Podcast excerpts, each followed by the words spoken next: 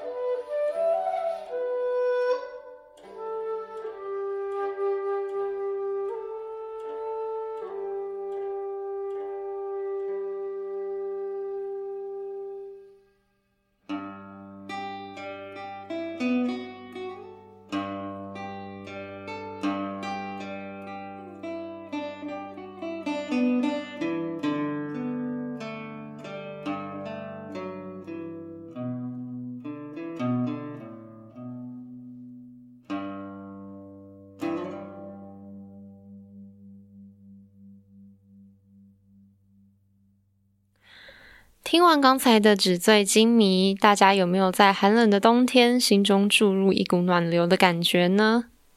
接下来我们要往更主流音乐的方向靠近，要介绍的是来自作曲家林海老师的曲目《欢庆》。林海老师是学钢琴出身，但是创作的风格很广泛。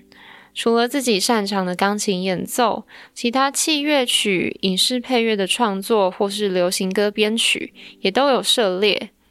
他配乐过的电视剧包括《天龙八部》《鹿鼎记》《陈情令》等等，也有帮王菲、那英等知名歌手编过曲。说不定你其实也有听过他的音乐哦。回到《欢庆》这首曲子上，我是在社团音乐会的选曲才知道这首曲子。当时演出的版本是由我们指挥自己改编的，那原曲是有打击和钢琴的，然后改编成以弹拨为主的国乐器演奏，真的非常好听。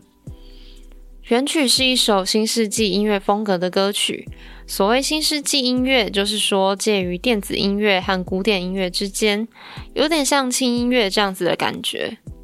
欢庆用提琴的拨弦作为开头。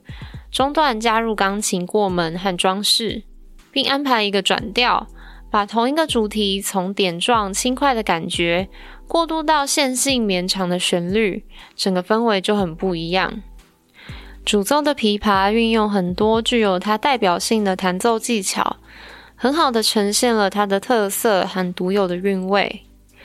除了琵琶，笛也有作为主旋律出现，更加带动曲子欢快的气氛。欢庆后来被广泛用在中国电视、美食行脚节目、谈话节目等等做配乐，其实真的相当受欢迎，有成功走入市场的感觉。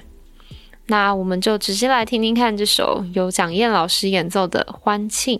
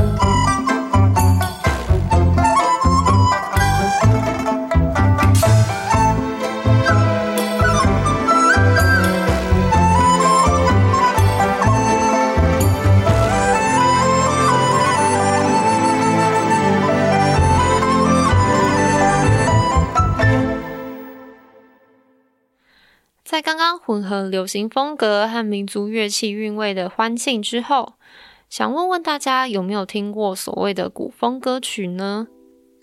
举个例子来说，比较大众一点的有叮当的《手掌心》、严艺丹的《三寸天堂》等等，出自古装剧的歌曲；小众一点的《锦鲤抄》应该算是古风圈内非常有名的曲子。古风圈的形成源自仙侠类的游戏和动漫文化交互影响而成。从游戏歌曲开始聚集一些同好，逐渐开始出现翻唱以及原创的古风音乐。古风音乐会取材历史故事作为背景去填词，编曲则是融合流行音乐和民族乐器。常常听到的手法是会用五声音阶创作主旋律。或是间奏由二胡、琵琶、笛等等民族乐器担任主奏，然后有一段 solo 这样子。有很多人就被这样的古风音乐吸引，爱上民族乐器的声音，甚至因此想学习国乐。我觉得这个文化也影响国乐蛮多的。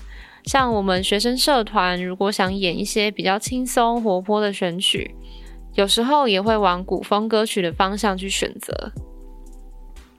那接下来要介绍的曲目是由中国第一个成立的古风音乐创作团队莫名其妙里面的成员河图所创作的歌曲《雨碎江南》。今天要播放的则是乐团八荒印痕改编演奏的版本。那八荒印痕主要在做的是流行歌曲的改编，用国乐的编制 cover 演奏，固定的成员编制包括笛、二胡、琵琶，有时候还会加上吉他。从古风歌曲、动漫歌曲到民音歌曲，他们都有做过改编。那其实，在我个人的经验里，在国乐社常常也会遇到很多喜欢动漫画啊，或是日本文化的同学。也有人喜欢古风、汉服等等。如果有喜欢相关文化的话，在这边也很容易可以找到兴趣相同的伙伴。那如果像八荒这样子更进阶一点，还可以一起演奏动画歌曲。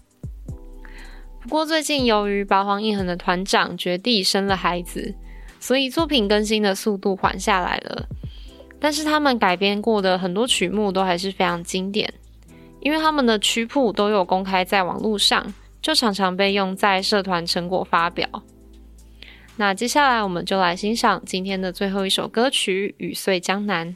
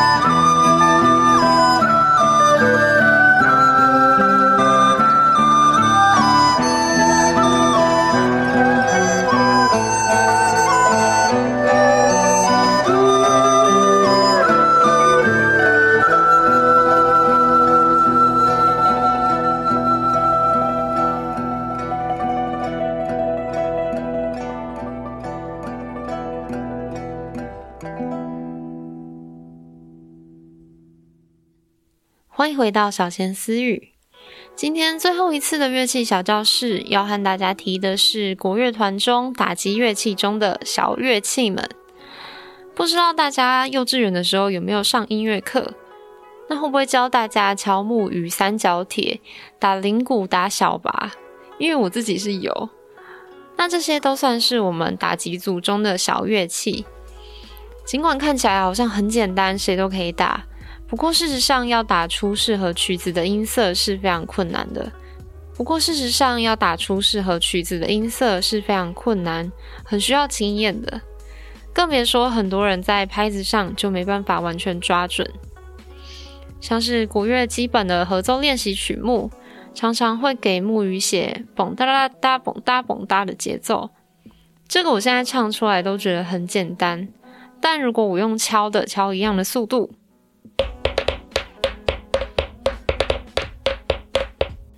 就会很明显听到每个音不均匀、忽快忽慢，然后掰卡掰卡的声音，在快节奏的部分特别明显。从这里就可以听出演奏者的基本功好坏。除此之外，一些特别的技巧，比如说铃鼓的拇指轮奏。是利用拇指和鼓皮接触的摩擦力震动，让铃鼓的金属片发出非常快速密集的撞击声响。我刚好前阵子也有亲身试过，只要角度不对就没办法发出声音，也是很需要技术的。所以其实不管在国乐团中担任什么角色，真的都是非常重要的。那我们的乐器小教室就差不多到这边结束。节目来到尾声啦，听完这期节目，不知道有没有感觉到民族乐器和流行乐结合的新可能性呢？今天是小闲思语的最后一集，我其实非常开心，因为我是一个很不会讲话的人，做这个节目前也是充满犹豫和自我怀疑。原本想说我比起其他节目已经轻松很多，因为是音乐节目嘛，我放音乐的时间蛮长的。然后内容主要也是整理资料之后告诉大家，但结果实际做起来痛不欲生，每个礼拜要写出下一集脚本都要挣扎很久。那在此谢谢中正之声节目组和资材组的同胞，每周辛苦的盯着我交档案，用心的给我节目回馈。谢谢歌乐团授权我使用录音，谢谢作曲家老师们亲切的授权我播放他们的作品。谢谢电台助理小贝姐协助我处理版权事务，最后也谢谢收听这个节目的听众，不管这个节目到底有没有听众。那小贤私语这个节目就到这边，我们有缘再相见。